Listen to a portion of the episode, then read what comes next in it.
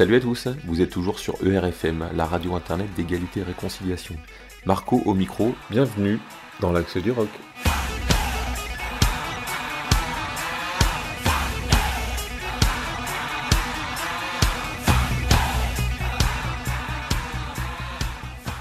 Premier épisode donc de cette émission dédiée au rock. Alors on va, on va, commencer à rentrer directement dans le vif du sujet avec ACDC, Thunderstruck, sorti en 1990. Alors on peut dire deux mots hein, euh, pour pas trop s'éterniser en guise d'introduction sur ACDC.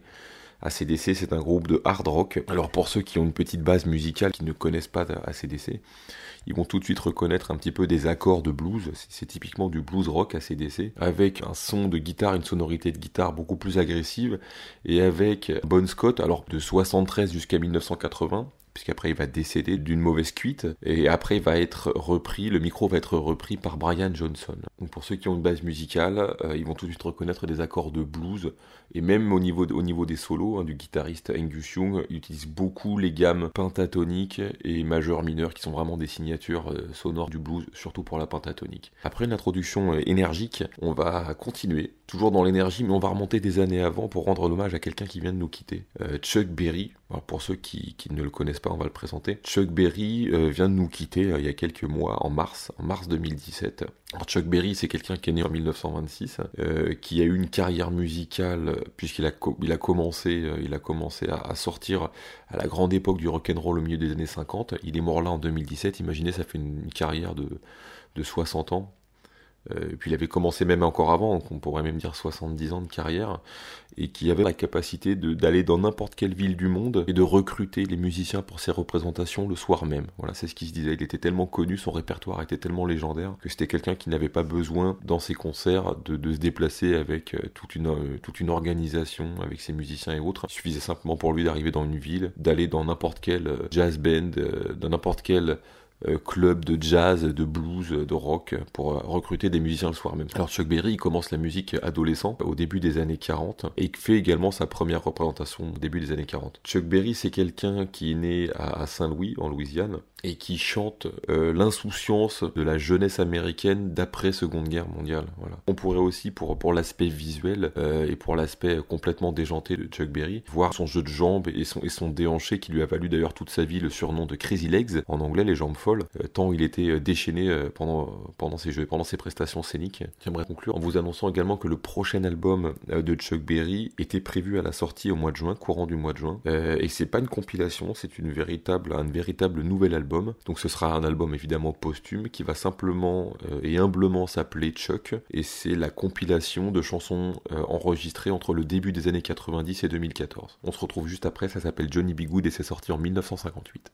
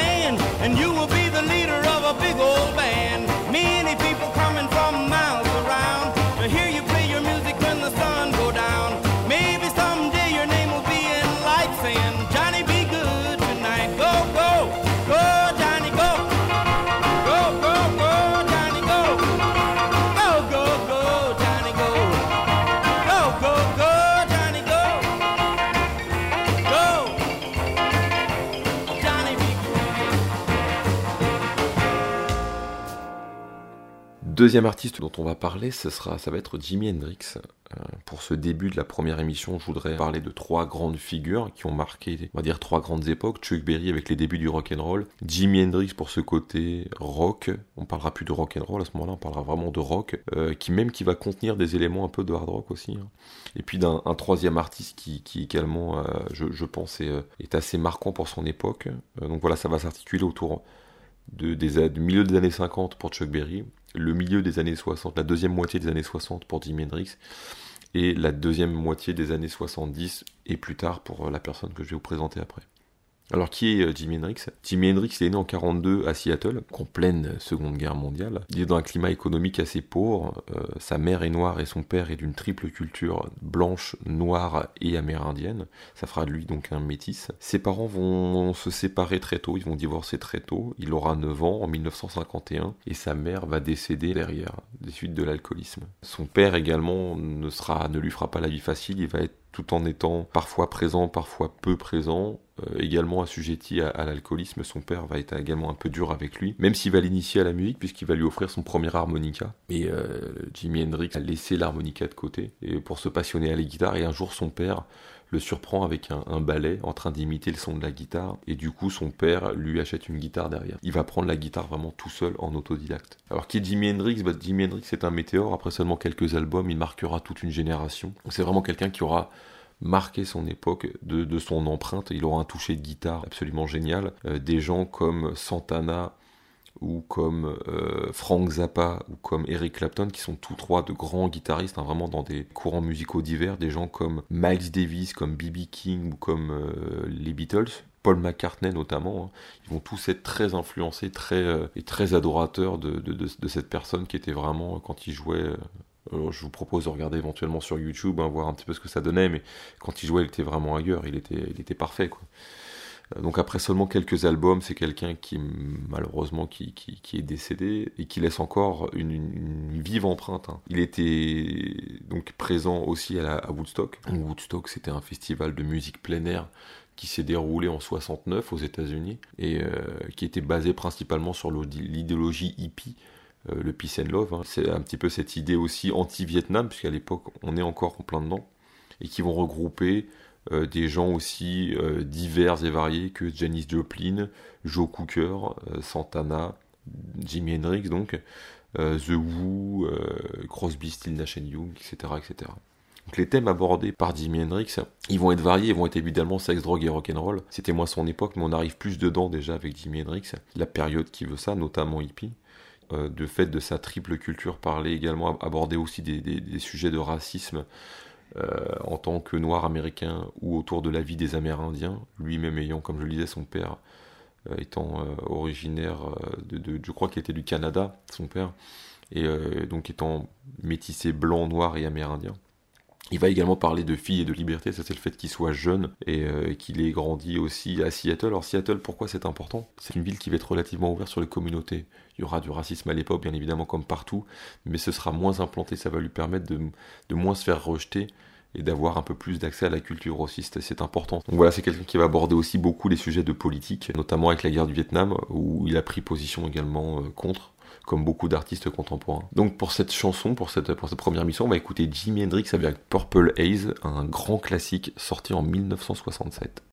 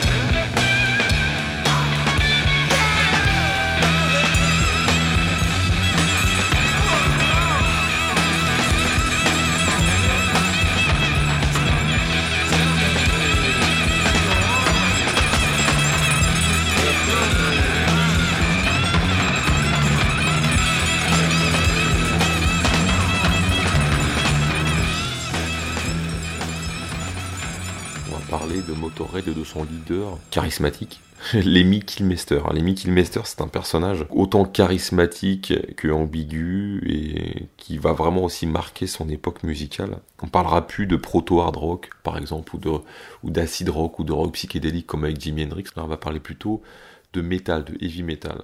Pour faire très simple, dans les pays anglo-saxons, vous avez l'émergence du rock and roll qui va se scinder après en deux, en heavy metal au milieu des années 70 en Angleterre, et on va faire du hard rock aux États-Unis à, peu près de la même époque. Donc n'ayez pas peur du mot, on va aussi apprendre à découvrir ce, style musical. Euh, qui est Lemmy Kilmester? Ben, Lemmy Kilmester, euh, c'est quelqu'un qui est décédé il y a quelques années, il est décédé en 2015, quatre jours après ses, ses 70 ans. Il était habitué des scènes, il a écumé toutes les scènes du monde. Il a été euh, bassiste et chanteur de son groupe Motorhead, dont la devise était en gros euh, jouer toujours plus fort que les autres. Il jouait de la basse avec des accords plaqués, des accords de quinte, ce qu'on appelle, sur, son, sur sa basse, pour donner ce côté brut et ce son très lourd. Avant d'arriver à la tête de ce groupe. Il était aussi présent sur Hawkwind, qui est un groupe également anglais euh, de rock psychédélique, de space rock, euh, de rock progressif. Et encore avant ça, c'était quelqu'un qui était présent en tant que roadie et dealer de drogue, notamment de Jimi Hendrix. Alors qu'est-ce qu'un roadie Un roadie, c'est quelqu'un qui fait partie de la logistique, de la mise en place des concerts. C'est quelqu'un qui va aider à monter, démonter les scènes, euh, qui va euh, transporter les instruments, qui va les accorder, qui va les présenter sur scène, etc. etc. Tout ça, c'est être un roadie. Et il était en plus de ça, donc dealer de drogue de Jimi Hendrix. Présent sur O'Queen quelques temps, malheureusement, son, addiction a fait qu'il n'arrivait pas à être présent en concert, il n'arrivait pas à assurer, et du coup, il a fait sa carrière tout seul de son côté. On verra que c'est souvent aussi comme ça que ça avance au niveau musical. Je gâche pas le suspense mais on va souvent aborder des gens comme ça qui sont presque plus forts que les groupes dans lesquels ils jouent, qui vont vraiment tirer le tout vers le haut. Est-ce que Jimi Hendrix aurait été aussi bon s'il avait été dans un groupe ou Chuck Berry voilà on peut on peut parler de, beaucoup de gens est-ce que Santana s'il avait joué au sein d'un groupe est-ce qu'il aurait eu cette explosion ou est-ce que ça aurait été très difficile euh, pour lui de pouvoir s'exprimer euh, on peut penser euh, à beaucoup d'artistes solo hein, comme, comme David Bowie ou autre. Donc lui, les Mester, même si vous allez écouter au niveau sonorité, on va appeler ça du heavy metal, ne se définit finalement pas comme du heavy metal, mais comme quelqu'un qui fait du rock and roll. Alors ça c'est intéressant aussi. Qu'est-ce que c'est finalement que le rock and roll? Sa devise, hein, je le disais, c'est jouer toujours plus fort que les autres. Ça arrive principalement avec deux composantes indispensables. La première c'est l'apport technologique de la guitare électrique qui va apporter des sonorités supplémentaires, qui va pouvoir mettre notamment de s'amplifier également, parce qu'une guitare électrique se joue en se branchant sur un ampli et on va pouvoir faire passer également plein d'effets électroniques derrière pour pouvoir modifier le son. Ce sera beaucoup présent de, par exemple chez Motorhead et euh, également la présence du chant, d'un chant qui sera beaucoup plus euh, crié que chanté finalement. Les sujets ne changent pas trop, hein, peu importe, ça reste toujours sexe, drogue et rock'n'roll chez Motorhead et Lemmy Kilmister, mais ça va également parler mal de guerre et de dichotomie de bien et de mal. Alors là, c'est pareil, pour les gens qui s'imaginent que le métal, le hard rock, le rock, le punk et autres, c'est juste de la brutalité musicale sans subtilité, détrompez-vous. Euh, notamment euh, chez Motorhead, la musique est très rapide et très incisive, mais il y a souvent derrière un double sens au texte. C'est beaucoup plus subtil qu'il n'y paraît. Motorhead et les ça a été une influence majeure pour énormément de groupes de métal, de heavy metal et les autres sous-genres. Même encore aujourd'hui, c'est vraiment quelqu'un qui a marqué son, époque. Hein. Il était toujours habillé avec une paire de bottes, avec un, chapeau texan, une paire de lunettes noires, euh, avec sa grosse basse jaune. je vous propose pourquoi pas de regarder quelques clips, quelques concerts sur YouTube, vous trouverez ça facilement. C'est vraiment quelqu'un qui avait une, présence sur scène. Euh, voilà, c'était un grand fan des Beatles, il était très proche des gens, il allait toujours dans les mêmes pubs où on pouvait le rencontrer. D'ailleurs, euh, il est dit euh, dans la, dans la légende urbaine qu'il était tout à fait facile d'accès, il était tout à fait apte à pouvoir discuter avec ses fans. Des gens lui offraient notamment des cadeaux, des, du fan art, ce qu'on appelle. Donc là, on va écouter vraiment le tube le plus connu de Motorhead, qui s'appelle Ace of Spade. C'est sorti en 1980 sur l'album du même nom, et monter le volume, ça arrache un peu.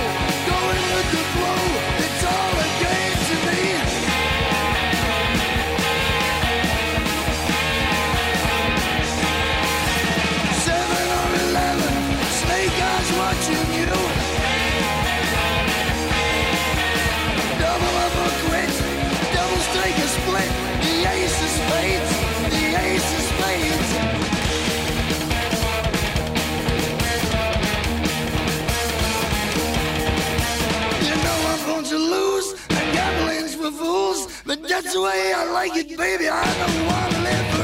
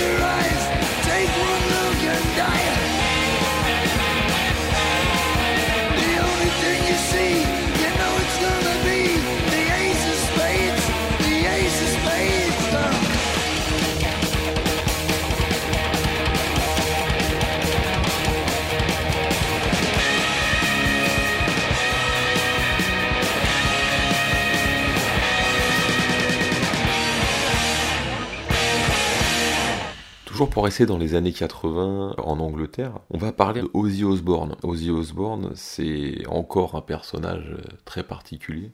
Il est né en 48 à Birmingham. Avec d'autres amis, il formera un groupe très connu qui s'appellera Black Sabbath. Birmingham, bon, c'est évidemment une grande ville du centre ouvrier en Angleterre. C'est une ville qui a vu naître beaucoup d'artistes marquants. Euh, sont sortis des gens comme Led Zeppelin, comme Duran Duran, comme Judas Priest, comme Ozzy Osbourne, on va voir qui c'est derrière, euh, des, groupes plus méchants comme Napalm Death, etc. C'est une ville qui est pas totalement inconnue hein, en, termes d'essor artistique. Alors qui est Ozzy Osbourne? Ozzy Osbourne, c'est un fils de prolo qui, après une petite période criminelle, de petite envergure, hein, bien évidemment, euh, mais c'est également un fait qui revient D'ailleurs, cette toute petite criminalité, souvent dans ce milieu-là, à ces époques-là, de 50, 60, 70, 80, c'est souvent des gens du petit prolétariat qui va essayer de s'en sortir euh, comme il peut. Motorhead, avec les Mickey Mester, euh, avait des problèmes de drogue. C'est un milieu avant tout des gens de la rue, si on peut dire. Et quand on est dans la rue et qu'on n'a rien d'autre à faire, bah, on fait des conneries. Donc, c'est quelqu'un qui a une toute petite période criminelle, et encore quand je dis criminel, c'est même plutôt des infractions et des délits, et qui se décide de se lancer dans la musique à la fin des années 60. En 1968, avec un ami, il va créer Black Sabbath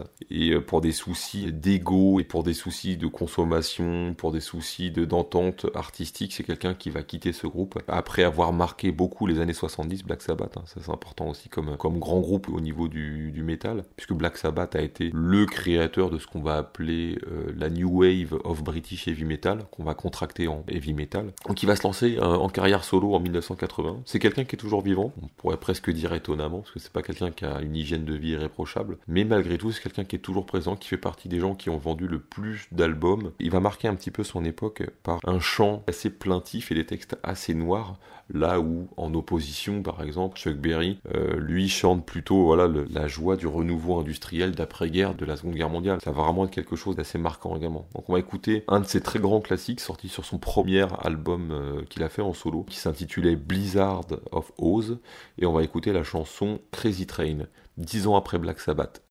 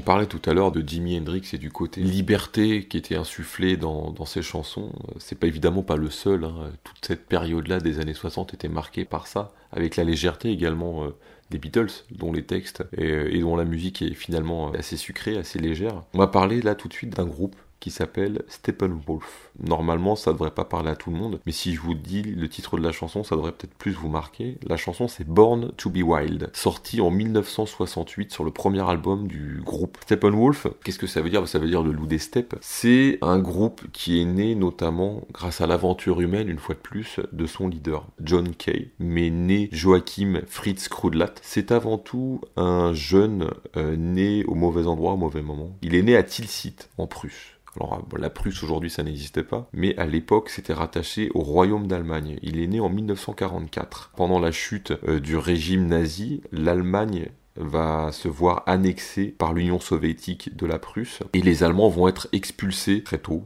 Euh, sa mère notamment, hein, la mère de John Kay, va partir, euh, va entamer un long voyage vers l'ouest, de la Prusse vers l'ouest. En 1948, elle se retrouve à Hanovre, elle refonde une famille, elle s'installe dans la zone alliée et le petit John Kay, qui a quelques années va écouter euh, la musique notamment des forces libres. Qu'est-ce qu'écoute l'armée anglaise à ce moment-là? Elle écoute du rock and roll.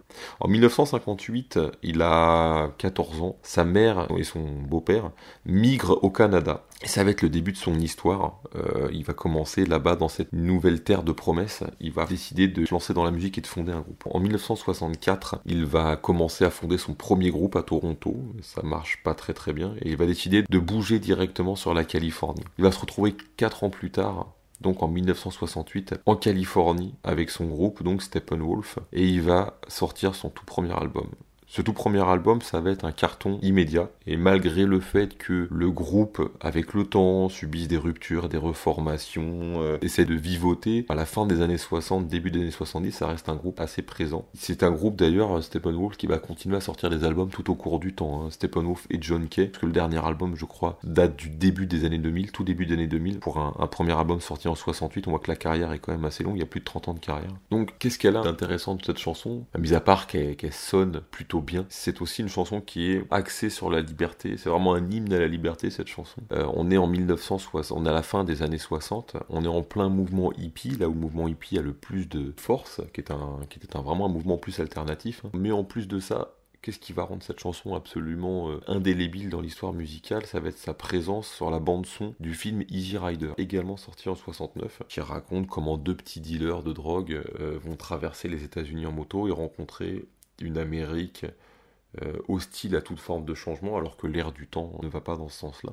Donc on va écouter cette chanson euh, pour se remémorer un peu ce, bon temps. Euh, Born to be Wild, sorti en 68, euh, embarqué par John Kay, qui malgré ses maladies génétiques d'atteinte de la vue n'a jamais empêché de faire la, faire de la musique qui sonne et de continuer jusqu'à très récemment. On se retrouve juste après ça.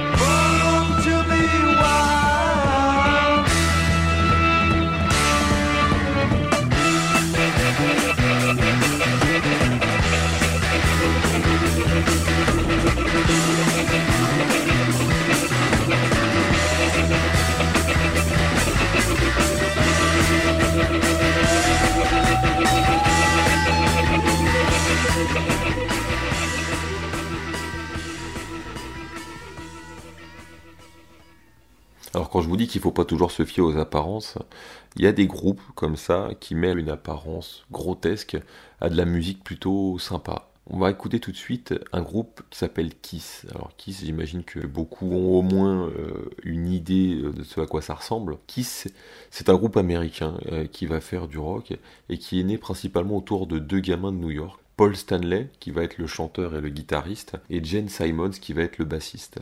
Jane Simons, qui est souvent représenté en train de tirer la langue notamment pour ceux à qui ça parle. Alors Kiss c'est un groupe euh, absolument énorme qui a vendu euh, au cours de sa carrière à plus de 150 millions d'albums de 1974 jusqu'à aujourd'hui ils arrivent à, à 40 ans de carrière.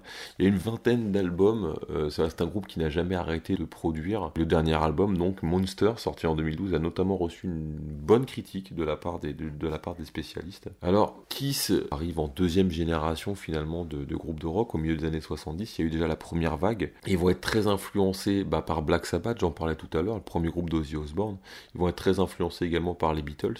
Ils vont être très influencés par Jimi Hendrix. Ce sont des gens de toute façon qu'on va retrouver très souvent dans les, dans les influences majeures des groupes de qualité. C'est également des gens qui vont être très influencés par Alice Cooper, qui est un artiste qui fait du rock et qui se maquille également. Alors le look, ils vont être très inspirés au niveau artistique de l'aspect des comics, les, les, bandes dessinées américaines, et également du disco avec une touche de cuir noir. Ils vont vraiment être, avoir un look très radical pour l'époque. C'est d'ailleurs ce qui va faire une empreinte visuelle là-dessus, puisqu'on sait qu'ils vont essayer de revenir après une période en berne, ils vont essayer de revenir aux origines, ils vont essayer d'arrêter de, de, se maquiller, d'avoir un jeu de scène plus calme, parce que le jeu de scène est également une partie prenante de Kiss. Il faut savoir qu'à l'époque, les shows étaient entièrement basés sur les artistes quand Kiss arrive, c'est pareil, c'est un feu de forêt. Ils arrivent avec des explosions sur scène, avec le batteur dont la batterie est montée sur câble et qui lui permet de jouer en hauteur. Ils arrivent avec des feux d'artifice, avec des cracheurs de feu. Jane Simons va cracher du sang. Enfin, avoir vraiment un, un, côté vraiment très chaud à l'américaine. C'était pas du tout comme ça euh, avant qu'ils arrivent et qu'ils éclatent tout. Alors, on va écouter la chanson qui s'appelle I Was Made for Loving You,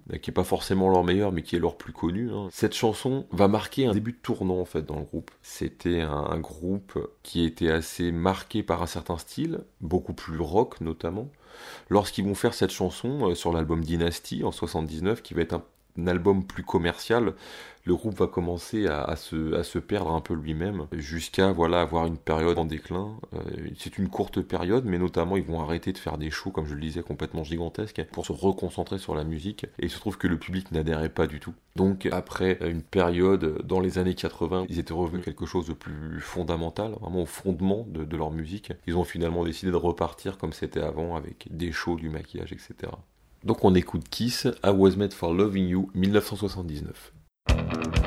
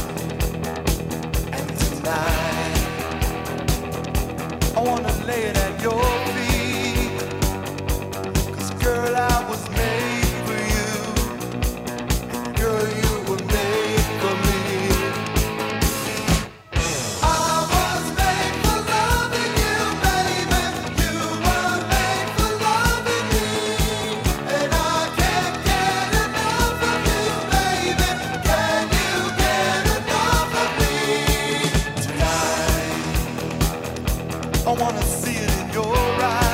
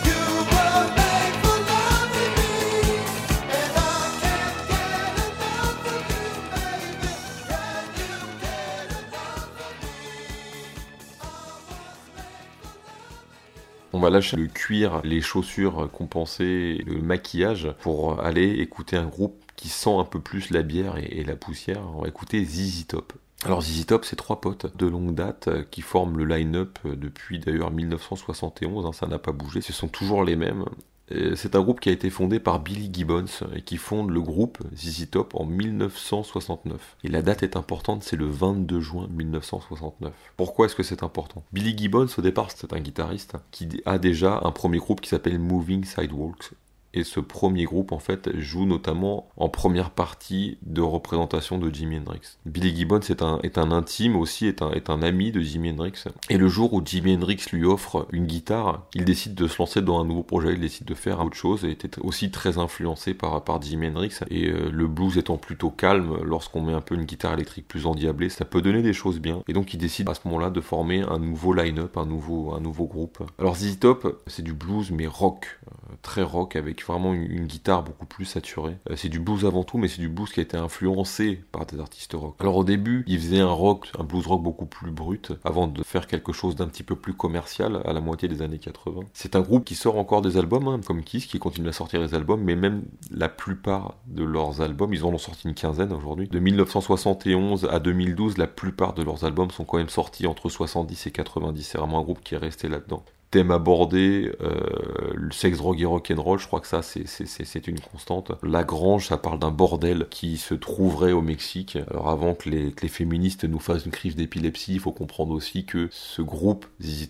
est énormément marqué par l'humour euh, du second degré. On n'est pas du tout dans des thèmes récurrents de la folie, de la solitude, des thèmes noirs. Là on est vraiment dans le second degré, dans l'humour et dans la deuxième partie de soirée euh, arrosée de bière. On est vraiment plus là-dedans. Donc ce sont des gens bah, que vous avez certainement déjà dû voir euh, au moins dans l'imagerie populaire, ce sont des gens qu'on imagine bien. Euh, au départ, ils avaient simplement un look Santiago Stetson. Stetson, c'est le chapeau de cowboy traditionnel, puisqu'ils sont du, Texas, ça vient vraiment de là-bas en plus. Et euh, seulement à partir de la, partie des années 80 qu'ils abordent tous une grande barbe et des lunettes de soleil. On va écouter tout de suite le grand, grand classique du début des années 70 des Easy Top, Lagrange, sur l'album Très Sombresse, Trois Hommes, pour parler des membres du groupe bien évidemment. Et on se retrouve juste après. Rumors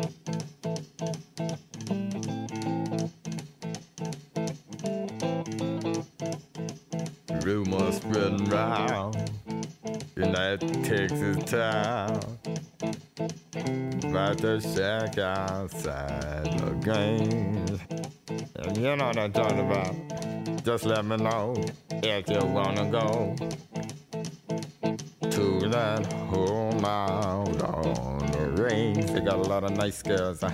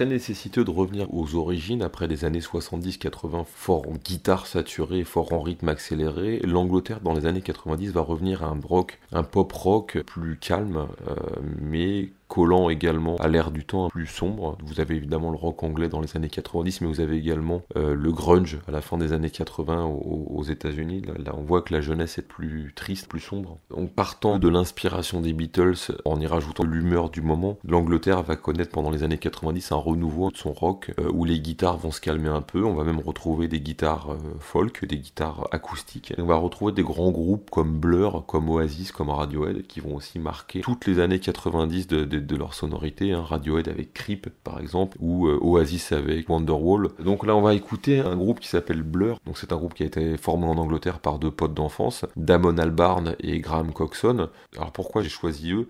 Premièrement parce que euh, j'aime beaucoup la chanson qu'on va passer, qui dénote du reste de leurs euh, chansons habituelles notamment, mais également parce que Damon Albarn est également l'instigateur du projet musical Gorillaz. La chanson qui va suivre est beaucoup plus énergique que le reste de ce qu'ils font habituellement. C'est une chanson très expéditive de deux minutes, qui est la deuxième piste de l'album Blur, euh, sorti en 1997. Cette chanson c'est Song 2. Je vous souhaite une bonne écoute et moi je vous dis à la prochaine.